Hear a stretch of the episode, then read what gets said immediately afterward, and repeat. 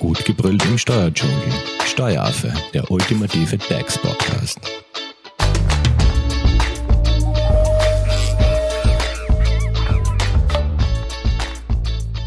Hallo und herzlich willkommen beim Steueraffen.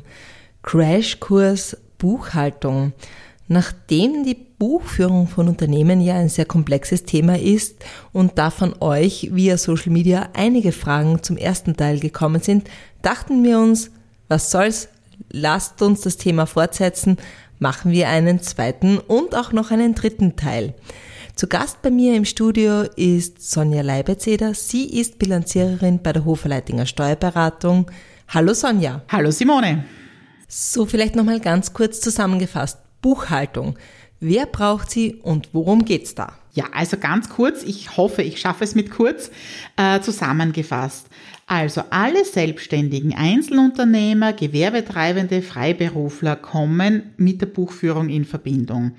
Es müssen sämtliche Geschäftsvorfälle in ihren Betrieben dokumentiert werden, um ihre Umsätze, die Ausgaben, ihre Erträge im Rahmen einer Gewinnermittlung darzustellen.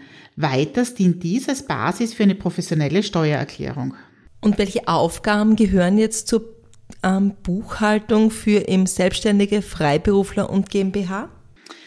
Also das Wichtigste, die wichtigsten Punkte sind die Erstellung von Rechnungen, das Mahnwesen, eine Anlagenverwaltung, eine Kunden- und Lieferantenverwaltung und der Zahlungsverkehr. Sonja, und gibt es jetzt auch Unterschiede hinsichtlich der Art der Buchführung?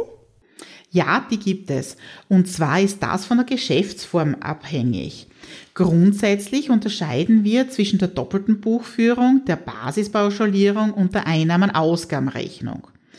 Für Einzelunternehmen und Personengesellschaften, hier fällt zum Beispiel die OG hinein, ist die Einnahmen-Ausgabenrechnung die einfachere Variante der Buchführung. Hier werden wirklich nur die tatsächlichen Einnahmen und Ausgaben erfasst. Ausschlaggebend ist der Zahlungsfluss.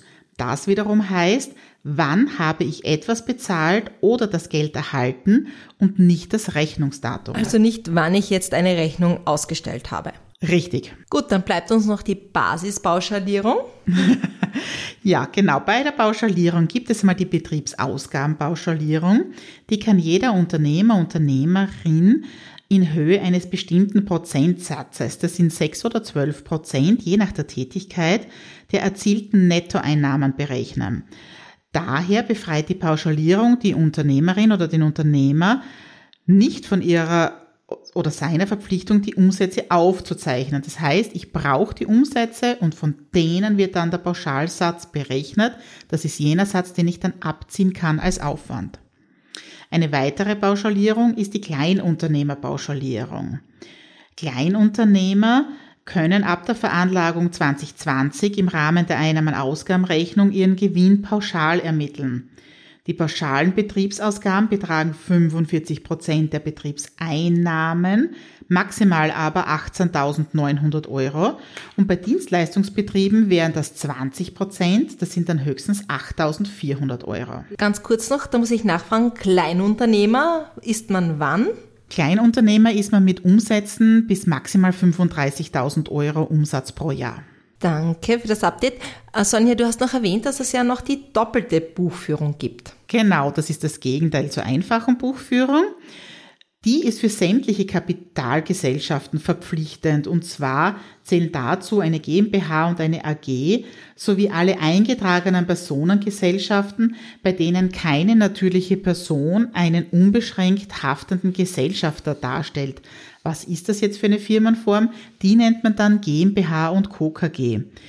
Hier bei der doppelten Buchhaltung muss ich die Belege nach Belegdatum erfassen, unabhängig vom Zahlungsein- oder Ausgang. Aber Achtung! Es gibt auch bei den Einzelunternehmen Schwellenwerte, womit ich als Einzelunternehmer oder Personengesellschaft zu einer doppelten Buchführung verpflichtet werde. Genau darüber habe ich ja mit deiner Kollegin im ersten Teil schon mal gesprochen und da hat es ein paar Unklarheiten gegeben. Könntest du uns bitte diese Schwellenwerte nochmals nennen, Sonja? Ja, gerne. Und zwar geht es darum, in zwei aufeinanderfolgenden Wirtschaftsjahren die Umsatzgrenze von 700.000 Euro nicht zu übersteigen. Sollte das der Fall sein, also wirklich in zwei hintereinander folgenden Jahren 700.000 überschreiten, ist man ab dem übernächsten Jahr verpflichtend, eine doppelte Buchführung durchzuführen. Als Beispiel, ich habe im Jahr 2020 und 2021 jeweils Umsätze größer als 700.000 Euro.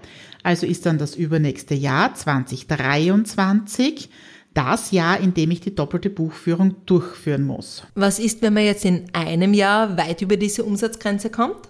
Weit über diese Umsatzgrenze würde bedeuten eine Million. Wenn man in einem Jahr die Umsatzgrenze von einer Million überschreitet, ist man sofort ab dem nächsten Jahr zur doppelten Buchführung verpflichtet. Das heißt, ich überschreite die eine Million im Jahr 2021, muss ich bereits ab 2022 die doppelte Buchhaltung durchführen. Was noch dazu kommt, wir sprechen hier im Fachjargon von der Rechnungslegungspflicht. Daher sind unternehmerisch tätige natürliche Personen, also Einzelunternehmer, Einzelunternehmerinnen, die der Pflicht zur Rechnungslegung unterliegen, auch zur Eintragung in das Firmenbuch verpflichtet. Das sollte man nicht vergessen. Du bist auf der Suche nach einem Steuerberater? Dann bist du bei Hofer Leidinger Steuerberatung gut aufgehoben. Nutze jetzt die Möglichkeit eines kostenlosen Erstgesprächs. Denkbar machbar.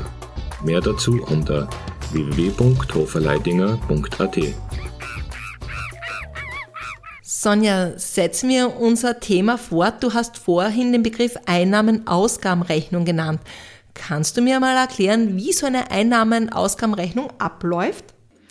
Ja, und zwar die Einnahmen-Ausgabenrechnung ist ja, wird ja auch genannt die einfache Buchhaltung und es ist wirklich relativ einfach. Natürlich, wenn man mit dem tagtäglich zu tun hat, sicherlich einfacher als jemand, der das neben seiner Tätigkeit machen muss. Äh, hier ist es wichtig, dass sämtliche Belege, also Einnahmen und Ausgaben, in einer zeitlichen Abfolge erfasst werden. Ebenfalls werden die Bewegungen auf dem Bankkonto und in der Kasse erfasst. Der Vorteil ist der geringe Zeitaufwand gegenüber der doppelten Buchhaltung. Allerdings gibt es leider auch Nachteile. Die Genauigkeit fehlt und die aktuelle Unternehmenssituation ist leider nur eingeschränkt darstellbar. Ähm, du hast ja auch erwähnt, man kann ja wählen zwischen Einnahmen-Ausgabenrechnung oder der Pauschalierung.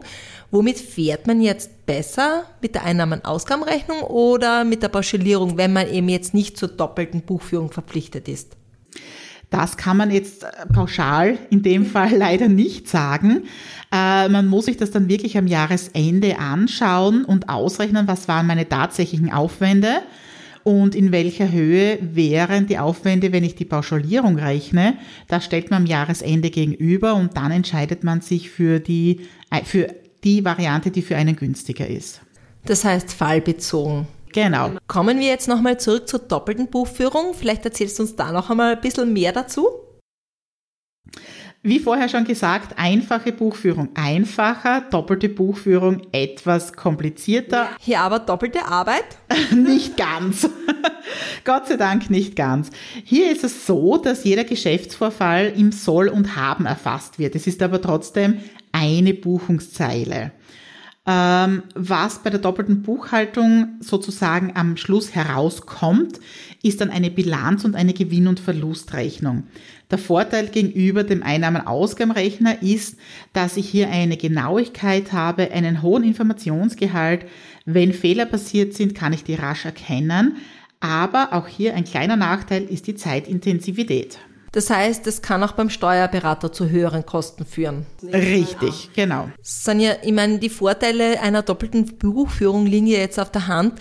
Ähm, was ist, wenn ich jetzt da nicht verpflichtet bin zur doppelten Buchführung, aber mir denke, ich möchte auf alle Fälle in den Genuss dieser Vorteile kommen. Ähm, kann ich das auch jetzt freiwillig machen? Das darf ich. Also mehr machen darf ich jederzeit, auch bei uns im Steuerrecht. Nur weniger darf ich nicht machen. Weniger nicht. Also umgekehrt, wenn ich zur doppelten Buchhaltung verpflichtet bin, darf ich mich nicht für die Einnahmen-Ausgabenrechnung entscheiden. Sonja, gehen wir jetzt einen Schritt weiter. Nehmen wir an, ich habe jetzt einmal alles brav gebucht und alles steht im Buchhaltungsprogramm drinnen. Kann ich jetzt meine Unterlagen entsorgen? Lieber nicht. Wir haben nämlich in Österreich eine Aufbewahrungsfristen.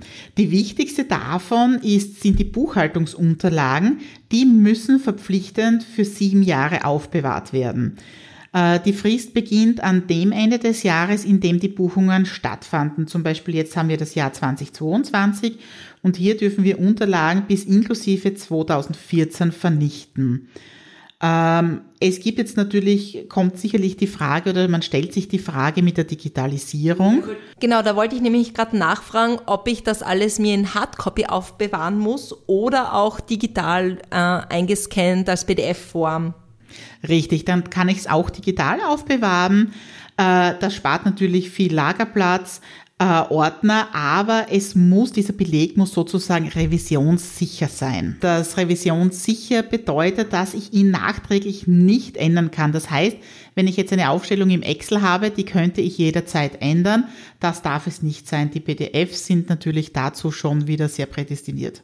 Sonja, im Zusammenhang mit der Buchführung taucht immer wieder der Begriff Fahrtenbuch auf. Was hat es jetzt konkret damit auf sich? Es ist so, wenn man äh, Pkw-Kosten in der Buchhaltung darstellen möchte, den Aufwand abziehen möchte, äh, ist man verpflichtet, dass man ein Fahrtenbuch führt. Das ähm, ist dafür da, dient dafür für dienstliche Fahrten, die mit dem Privatfahrzeug ähm, gefahren werden. Und damit ich diese Betriebsausgabe ansetzen kann, muss man eben dieses führen. Wichtig dazu ist zu sagen, bitte handschriftlich führen. Auch hier haben wir dieses Thema veränderbar, nicht veränderbar. Die Finanz in ganz, ganz seltenen Fällen akzeptieren sie Excel-Dateien, aber es wird zu 99 Prozent ein Fahrtenbus Buch in handschriftlicher Version verlangt. Aber es gibt ja auch entsprechende Programme, oder? Genau, das wäre die andere Möglichkeit. Man nimmt Programme, äh, dort wird genau mitdokumentiert. Also bei den meisten kann man gar nichts verändern und bei manchen ist es veränderbar, wenn man jetzt zum Beispiel Tippfehler hat. Aber das wird genau mitdokumentiert, was geändert wurde.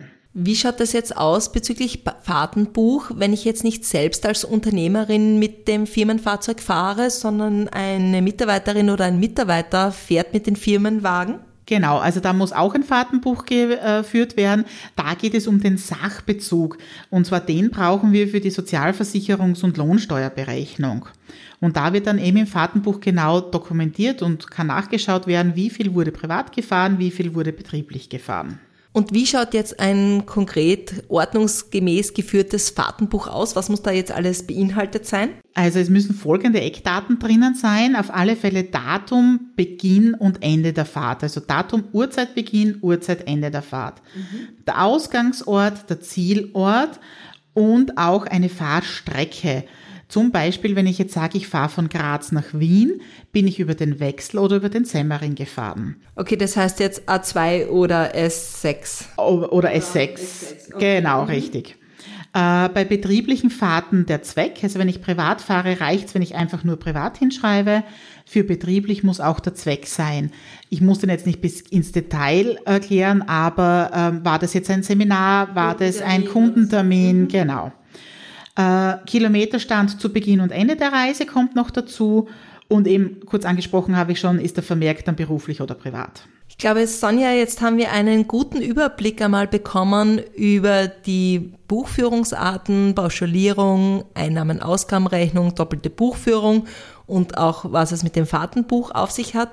Wenn es jetzt dazu noch Fragen gibt, wie erreicht man dich am besten? Am besten über unsere E-Mail-Adresse, die lautet office.hoferleitinger.at. Und natürlich könnt ihr eure Fragen auch uns via Social Media stellen. Ich leite die gerne an Sonja weiter. Und wir beantworten es gerne. Perfekt. Und wir sind natürlich mit dem Crashkurs Buchhaltung noch lange nicht am Ende. Ich werde jetzt gleich einmal den dritten Teil spoilern. Hier geht es um das Thema Steuern und Sonja wird euch einen Überblick geben, was es hier konkret zu beachten gibt. Bitte gerne. Tschüss. Tschüss. Das war Steueraffe. Wenn ihr noch Fragen, Wünsche oder Anregungen habt, nutzt die Social Media Kanäle. Den Steueraffen findet ihr auf Facebook und auf Instagram. Hinterlasst einfach ein Like oder einen Kommentar. Und wenn ihr keine Podcast-Folge mehr verpassen wollt, dann abonniert den Steueraffen in eurer favorisierten Podcast-App. Weitere Infos findet ihr auch unter www.steueraffe.at. Vielen Dank fürs Zuhören, bis zum nächsten Mal, wenn es wieder heißt, gut gebrüllt im Steuerdschungel.